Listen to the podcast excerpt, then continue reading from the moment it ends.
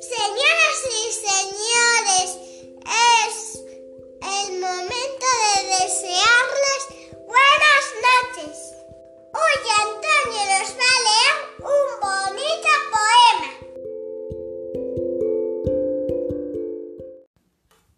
Las ovejas del sueño.